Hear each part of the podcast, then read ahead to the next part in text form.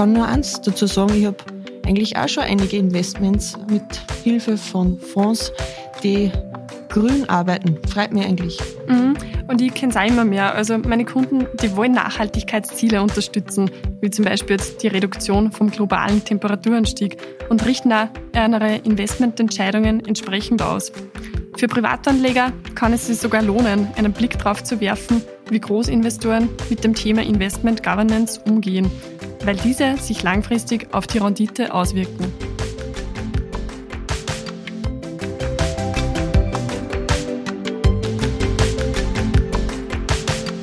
Herzlich willkommen zu einer neuen Folge des Sparkassen Girl Power Podcasts, der regionale Podcast, der dir wertvolle Tipps in Sachen Finanzen verrät. In der heutigen Folge wird's grün. Ich, Tina und meine zwei Kolleginnen Julia und Steffi unterhalten uns über nachhaltige Investments und wie ihr neben einem reinen Gewissen auch noch ordentliche Gewinne aus euren Investments erhaltet. What a wonderful world. Aber ist denn wirklich so? Österreich, das ist ein reiches Land. Es geht uns richtig gut und wir können Geld auf die Seite legen. Doch kann eben meine Veranlagung auch noch mehr als nur einen eigenen Wohlstand sichern. Ich stelle mir auch ganz oft die Frage, welchen Zweck soll meine Veranlagung haben? Mhm. Denn unter nachhaltig Wirtschaften verstehen wir häufig den sorgsamen Umgang mit unseren Ressourcen. So bringen viele von uns zum Beispiel einer Papier, Glas und Metall zur Wiederverwertung und verzichten auf Plastik. Ein paar von uns engagieren sich sogar ehrenamtlich in vielen Vereinen und helfen anderen Menschen. Doch wenn es um die Veranlagung unserer Ersparnisse geht, dann wissen die meisten nicht, dass es auch hier Möglichkeiten gibt, mit Verantwortung zu investieren. Jetzt ist meine Frage nur, Tina, was sagt eigentlich der EU-Gesetzgeber zu diesem Thema? Der EU-Gesetzgeber sagt ESG. Bei diesem Kernthema geht es um die Strategie für nachhaltige Geldanlagen. Das ist der Sustainable Finance Aktionsplan der EU-Kommission, dem sogenannten Green Deal. Aber ich glaube, wir sollten das einmal der Reihe nach durchgehen. Nachhaltige Investments haben häufig die Buchstaben ESG bereits im Namen. Dabei handelt es sich um Abkürzungen. Das I steht für Environment, also für Umwelt. Das S für Social, also für den Umgang mit Menschen. Und das G für Governance, das steht für eine gute Unternehmensführung. Und welche Kriterien kommen jetzt bei nachhaltigen Investments zur Anwendung? Da gibt es ganz viele verschiedene Kriterien. Zum Beispiel die Achtung von Arbeitnehmerrechten, den Ausschluss von Atomkraft und Gentechnik und andere Ausschlusskriterien sind zum Beispiel Korruption, Betrug, Kinderarbeit, Tierversuche, Menschenrechte, Tabakhandel und Waffenhandel. Wenn man diese Begriffe einteilt in die drei vorhin genannten Gruppen, dann wäre das Environment, Umwelt, wäre kein Gentechnikanbau, Kohleabbau, Wasserverschwendung oder Zerstörung von natürlichen Lebensräumen. Also der klassische Umweltgedanke. An den denkt man ja eigentlich zuerst, wenn man ESG hört. Genau, wenn man an nachhaltiges Investieren denkt, kommt einem sofort die Greta in den Sinn und man ist schon auf der Umweltschiene. Aber ESG, das kann ganz viel mehr. Und ganz wichtig ist auch das Soziale, also Social, das wäre die Gleichberechtigung und die Achtung von Menschenrechten. Bei Governance, der guten Unternehmensführung, geht es um Korruptionsbekämpfung und Transparenz. Und auch bei uns in der Sparkasse gibt es Stellen, die sich mit der guten Unternehmensführung beschäftigen und auch Stellen, die die Investment Governance wahrnehmen. Das wäre beispielsweise die Innenrevision, Compliance oder auch die Geldwäscheprävention. Also Tina, dein Steckenpferd. Genau. Compliance. Genau, genau, die Compliance, das ist mein Steckenpferd. Ich schaue mir zum Beispiel auch die Mitarbeitertrades an. Es soll keine schiefe Optik entstehen. Mhm, sehr interessant. Und haben Sie zum Beispiel jetzt durch die ökonomischen Folgen der Pandemie die Prioritäten innerhalb des ESG-Dreiklangs, sprich Umwelt, Soziales und verantwortungsvolle Unternehmensführung, verschoben? Auf jeden Fall, das war genau so. Lange Zeit war der Klimawandel einfach im, im Fokus. Das heißt, das I, das Environment. Aber jetzt in der Corona-Krise ist das Social sehr in den Fokus gerückt. Äh, hier werden nicht nur Antidiskriminierung, und Lieferketten unter Fairtrade analysiert, sondern auch Arbeitnehmerrechte. Dieser Punkt wird durch die wirtschaftlichen Folgen des Corona-Lockdowns spürbar erweitert. Viele Menschen haben Einkommensverluste hinnehmen müssen und somit ist jetzt Social besonders wichtig geworden. Mhm. Und merkt man da jetzt einen Unterschied bei den Unternehmen? Ja, ganz bestimmt. Viele Unternehmen investieren zurzeit in gesellschaftliche Engagements und setzen auch hausintern bei Zulieferern auf höhere Sozialstandards. Also da hat sich wirklich was getan in der Corona-Krise oder durch die Corona-Krise besser gesagt. Mhm, das ist sehr super. Das hört sich jetzt alles voll super und voll klasse an. Ich frage mich nur, ein nachhaltiges Investment, ist es immer besser wie ein normales Investment? Und schließt eine nachhaltige Veranlagung wirklich äh, einen Erfolg aus? Nein, also das hat sich gezeigt, dass nachhaltige Investments ähm, sogar teilweise immer die besseren Investments sind. So hat zum Beispiel eine Studie von 2019, das war die Amundi-Studie zur ESG-Integration in Aktienportfolios, äh, belegt, dass nachhaltige Investments in der Vergangenheit keine schlechteren Ergebnisse erwirtschaftet haben als deren ihre klassischen Pendants. Oft sogar etwas bessere Ergebnisse, hat man da gesehen. Ökonomisch spricht daher einiges für Investitionen in ESG-Titel. Denn nachhaltige Unternehmen agieren oft in dynamischen Wachstumsmärkten mit guten Aussichten und sie können teils geringere Risiken haben, etwa in Sachen deren Reputation oder Zukunftsfähigkeit. Dieses gute Chancen- und Risikoprofil hat sich eben bisher auch bei der Rendite positiv ausgewirkt. Das heißt, in der Vergangenheit waren die nachhaltigen Investments eigentlich immer die besseren und langfristig ertragreicheren Investments. Genau, eben wie die Studien belegt, hat man das ganz gut gesehen. Aber wie immer muss man beachten, dass Wertentwicklungen von der Vergangenheit jetzt kein 100% verlässlicher Indikator für die zukünftige Wertentwicklung sind. Aber durch eine breite Streuung über verschiedene Anlageklassen, Regionen, Themen und Branchen ist es mittlerweile mit dem stark gewachsenen Markt an nachhaltigen Aktien oder Unternehmensanleihen sowie Green oder Social Bonds sehr leicht möglich, dass man da eine gute Streuung reinbringt in sein Portfolio, auch wenn man nur nachhaltig investieren will. Gibt es da nur ein Aber dazu? Ja, darüber hinaus fördern ESG-Anleger sogar wirkungsvoll nachhaltige Entwicklungen, die unsere Zukunft und vor allem die Welt unserer Kinder schützen. Und das fühlt sich einfach nur gut an. Das ist aber eigentlich kein Aber, sondern eigentlich gerade darum. Und wie erkenne ich jetzt ein nachhaltiges Investment?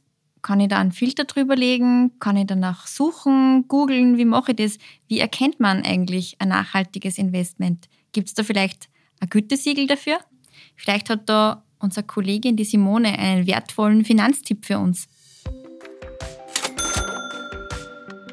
Also nachhaltige Investmentfonds haben eine entsprechende Kennzeichnung, wie zum Beispiel, dass im Vornamen der Beisatz Responsible steckt oder es gibt auch die Möglichkeit, dass über ein entsprechendes Siegel, wie zum Beispiel das österreichische Umweltzeichen, welches 1990 vom österreichischen Umweltministerium ins Leben gerufen worden ist, kennzeichnet sind. Danke, Simone. Jetzt kenne ich mich aus. Jetzt weiß ich, wie man ein nachhaltiges Investment erkennt. Danke für deinen tollen Finanztipp. Aber Steffi, wie verhält sich das jetzt im Moment in der Sparkasse mit den nachhaltigen Investments?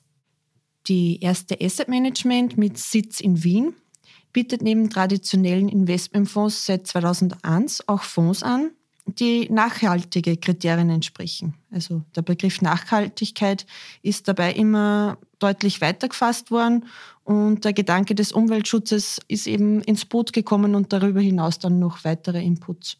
Ich kann nur eins dazu sagen, ich habe eigentlich auch schon einige Investments mit Hilfe von Fonds, die grün arbeiten. Freut mich eigentlich. Mhm. Und ich kenne es auch immer mehr. Also meine Kunden, die wollen Nachhaltigkeitsziele unterstützen, wie zum Beispiel jetzt die Reduktion vom globalen Temperaturanstieg und richten auch ihre Investmententscheidungen entsprechend aus. Für Privatanleger kann es sich sogar lohnen, einen Blick darauf zu werfen, wie Großinvestoren mit dem Thema Investment Governance umgehen, weil diese sich langfristig auf die Rendite auswirken. Jetzt haben wir gehört, wie wichtig äh, Green Investments sind und wie ich es erkenne. Nur, wie kann man jetzt sicher sein, dass in meinem Fonds kein Titel von so verpönten Geschäften drin ist? Naja, wenn eine Veranlagung alle nachhaltigen Kriterien ausreichend erfüllt, dann spricht man von einem nachhaltigen Investment. Anlegerinnen und Anleger brauchen sie damit nicht mehr selbst um die Prüfung dieser Kriterien zu kümmern. Die Aufgabe übernimmt einfach die Fondsgesellschaft mittels deren ganzheitlichem Ansatz. Aber was heißt dann ganzheitlicher Ansatz? Ja, das ist einfach durch das Zusammenspiel von Daten externer Anbieter kombiniert mit dem hauseigenen Research und dem erste Asset Management Ethikbeirat und einem aktiven Engagement- und Voting-Ansatz fließen Zusatzinformationen mit Risiko- und Performance-Relevanz in optimaler Weise in die Portfoliokonstruktion ein. Total spannend. Ein Ethikbeirat, das würde man vielleicht auch nicht auf den ersten Blick mit Investments in Verbindung bringen. Mhm, das stimmt. Aber habt ihr das Wort Greenwashing schon mal gehört? Das ist ja auch jetzt gerade in aller Munde. Also immer, wenn es um Green Investments geht, denkt man eigentlich gleich an Greenwashing. Das stimmt. Da hat ja der McDonalds vor ein paar Jahren sein Logo auf einmal grün gefärbt. Gar nicht das klassische Gelb-Rot mehr. Ich glaube, McDonalds wollte auch ein bisschen grün werden. Da sieht man ganz gut, dass der Begriff gar nicht so direkt aus der Finanzbranche stammt, sondern betrifft eigentlich alle Wirtschaftsbereiche gleich. Also es ist kein neues Phänomen, denn ich kann immer jedes Produkt umweltfreundlicher darstellen, als es eigentlich ist. Für Investorinnen ist es daher oft schwierig, nur durchzublicken, da es bisher wenig einheitliche Definitionen von nachhaltigen oder grünen Finanzprodukten gegeben hat. Jetzt stellt sich natürlich die Frage für mich, wie kann man sowas verhindern? Genau, das passiert durch die Sicherstellung von Transparenz, wie zum Beispiel dem Eurosif Transparenzkodex oder auch einfach durch kritisches Hinterfragen, wie man es ja im Alltag auch oft macht, und durch den Nachhaltigkeitscheck. Hier fragt man sich, ob das Produkt eine der Eurosif-Definitionen anwendet oder wer macht das Nachhaltigkeitsresearch? Ist es das eigene Unternehmen oder ein externes Unternehmen? Beim eigenen Unternehmen ist wahrscheinlich immer ein bisschen optimistischer genau, und optimaler vermutlich. dargestellt. Ja. und dann kann man auch noch schauen, ob das Produkt ähm, oder der Fonds das Eurosif Transparenz-Logo trägt. Und wie wir von Simone schon gehört haben, ähm, ist es für Anleger am einfachsten, dass man schaut, ob das Produkt ein Nachhaltigkeitslabel oder eine Zertifizierung hat. Zudem gibt es ja ganz aktuell die Offenlegungsverordnung der Europäischen Union. Die Offenlegungsverordnung schafft auch Transparenz zur Einbeziehung von Nachhaltigkeitsrisiken in Investitionsentscheidungen und zur Berücksichtigung von nachteiligen Auswirkungen auf Nachhaltigkeitsfaktoren in Finanzanlageprodukten. Das heißt also, dass die Offenlegungsverordnung jedem Anleger die Möglichkeit bieten soll, sich selbst umfassend zu informieren. Und welchen Einfluss hat dann das Investieren in die sogenannten ESG-Titel auf die Etablierung von nachhaltigen Geschäftsprozessen und deren Unternehmen?